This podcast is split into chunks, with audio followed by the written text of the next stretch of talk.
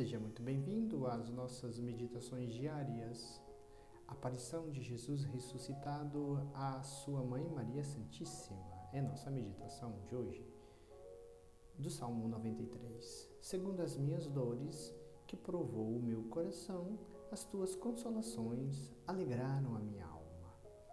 Vamos expor neste sábado do oitava da Páscoa a intuição de Santo Afonso Maria de Ligório sobre a aparição de Jesus ressuscitado à sua mãe.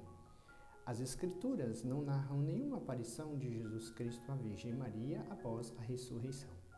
Todavia, na igreja primitiva, esta ausência não era tão notável, pois não havia ainda a Bíblia tal como temos hoje, mas as Sagradas Escrituras estavam impressas nos corações dos discípulos de Jesus.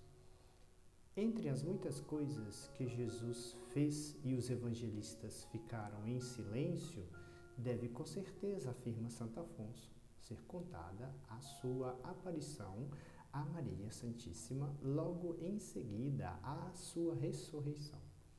Nem necessidade havia de referi-la, porquanto é evidente que o Senhor, que mandou honrar pais e mães, foi o primeiro a dar o exemplo honrando sua mãe com a sua presença visível. Ademais, era de maneira, era de inteira justiça que o divino Salvador glorificado fosse, antes de mais ninguém, visitar a Santíssima Virgem, a fim de que, antes dos outros e mais do que estes, ela participasse da alegria da ressurreição, que mais participou do sofrimento da paixão. Um dia e duas noites a Divina Mãe ficou entregue à dor pela morte do filho, mas firme e imóvel na fé da ressurreição. E quando começou a alvorecer o terceiro dia, Maria começou com ardentes suspiros a suplicar ao filho que abreviasse a sua vida. A Virgem Santíssima, diferentemente dos outros discípulos de seu filho, deu-nos um magnífico exemplo de fé na palavra, no poder de Jesus Cristo e na serenidade cheia de espírito sobrenatural. Naquele momento de provação, quando a esperança da restauração de Israel parecia estar perdida, a Mãe de Deus, sozinha, conservou íntegra a virtude da fé. Por causa desta fé inabalável e da sua intimidade com as Escrituras, podemos intuir que, naqueles momentos difíceis, a Virgem Maria tomou para si as palavras do salmista, do Salmo 22, ainda que eu atravesse o vale escuro, nada temerei, pois estais comigo. Enquanto está assim absorta nos seus veementíssimos desejos, eis que o seu divino Filho se lhe manifesta em toda a sua glória e claridade, fazendo-a ainda mais forte, tanto no corpo como na alma, para que fosse capaz de ver e gozar a divindade. Maria contemplou Jesus na cruz, reduzido a uma só chaga, desde a planta dos pés até o alto da cabeça.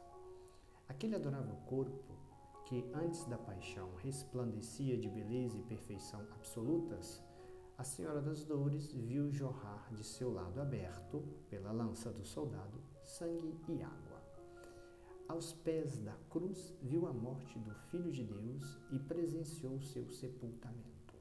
Mesmo assim, permaneceu inabalável em sua fé, sem duvidar um instante sequer da profecia do Senhor. O Filho do Homem deve ser entregue nas mãos dos pecadores e crucificado, mas ressuscitará ao terceiro dia.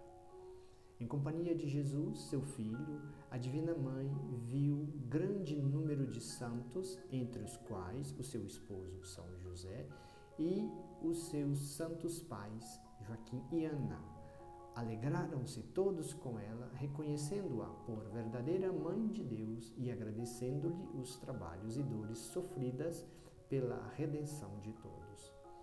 O teólogo dominicano francês Marie-Joseph Lagrange, em consonância com o pensamento de Santo Afonso, destaca: a piedade dos filhos da Igreja tem por certo que Cristo ressuscitado apareceu primeiro à sua Santíssima Mãe. Ela o alimentou com seu leite, guiou durante sua infância, por assim dizer, o apresentou ao mundo nas bodas de Caná e não tornou a aparecer senão aos pés da cruz.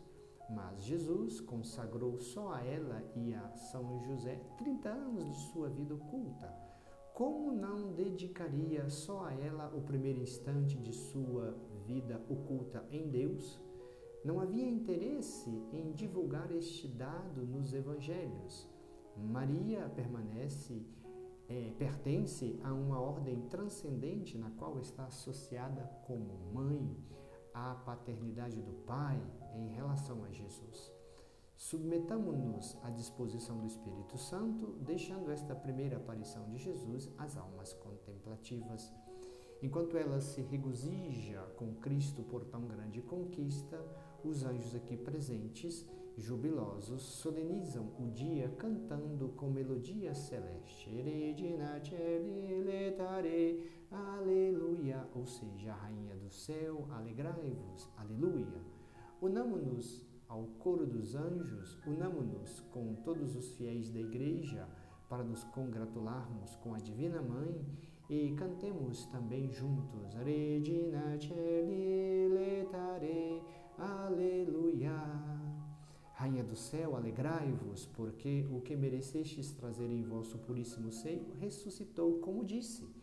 Alegrai-vos, mas ao mesmo tempo rogai por nós, para que sejamos dignos de ir cantar um dia no reino da glória o eterno. Aleluia. Amém. Ó doce coração de Maria, sede minha salvação. O Senhor esteja convosco, Ele está no meio de nós. Abençoe-vos Deus Todo-Poderoso, Pai, Filho e Espírito Santo. Amém. Nossa meditação, retirada das meditações para todos os dias do ano de São Santo Afonso Maria de Ligório, com os comentários do Padre Arley.